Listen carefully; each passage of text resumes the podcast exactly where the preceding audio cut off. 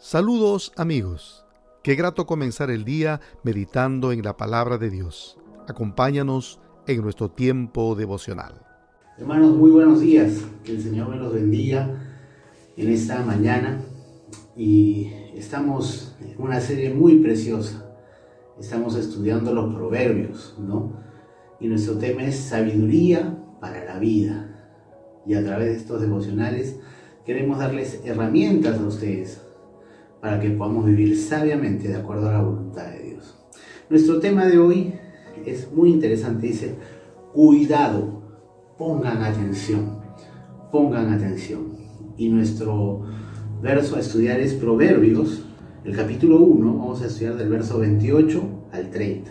Nuestro propósito, que pongamos atención a las correcciones de Dios, porque Él quiere nuestra bendición. Acompáñenme en la lectura de la palabra Proverbios 1, del 28 al 30. Dice su palabra, entonces, cuando clamen por ayuda, no les responderé.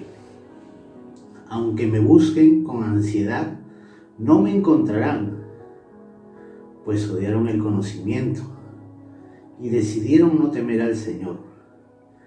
Rechazaron mi consejo y no prestaron atención cuando los corregía. Como bien lo dijeron días anteriores mis consiervos, en este capítulo la sabiduría se personifica y la sabiduría nos está advirtiendo. Dios nos está corrigiendo a través de la sabiduría. Ustedes saben que el proverbio fue escrito por Salomón y lo que nos está diciendo es una advertencia para aquellos que han decidido vivir no temiendo al Señor, es decir, no considerando a Dios en sus caminos. ¿Y cómo lo podemos ver? A través de tres puntos. Mira, el primero, preste usted atención en el verso 29. Dice, pues odiaron el conocimiento, en esta primera parte de este versículo. ¿Qué conocimiento? El conocimiento de Dios. Ese conocimiento que adquirimos cuando lo buscamos a través de su palabra, cuando tenemos una comunión con Él. Y cuando uno decide no vivir en el temor de Dios, pues decide también no buscarlo, decide no conocer más de Él, decide darle la espalda a Dios. Y la sabiduría nos dice, no lo hagan, cuidado, pongan atención, no hagan esto. Y lo segundo es que decidieron no vivir en el temor de Dios, porque este mismo versículo dice, y decidieron no temer al Señor.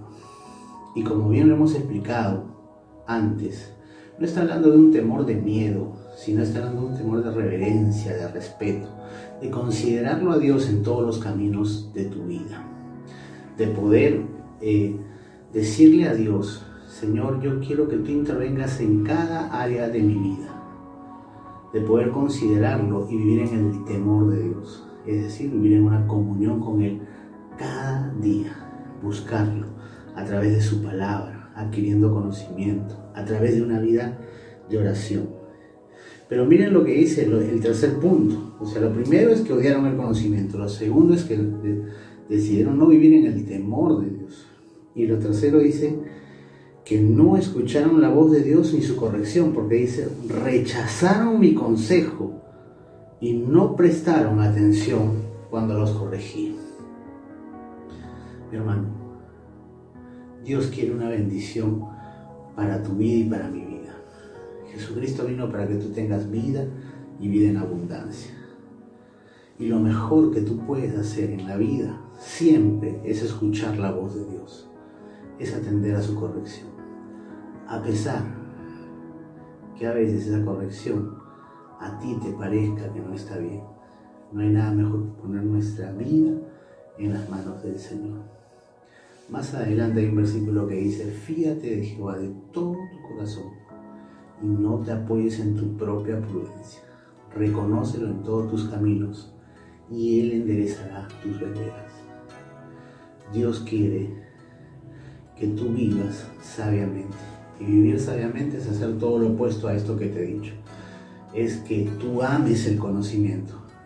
Es que vivas en el temor de Dios. Es que escuches su voz y su corrección que busques hacer su voluntad. Que Dios te bendiga en esta mañana. que tengas un buen día. Déjame dejarte tres motivos de oración. El primero, porque podamos vivir siempre buscando conocer más a nuestro Dios. El segundo, porque podamos buscar vivir siempre también en el temor de Dios. Y el tercero, que siempre estemos atentos a escuchar su voz y su corrección.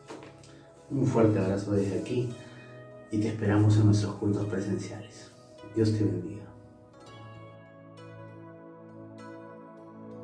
Si este mensaje fue de inspiración para ti, dale me gusta y comparte nuestro enlace con tus familiares y amigos. Muchas gracias. Hasta la próxima.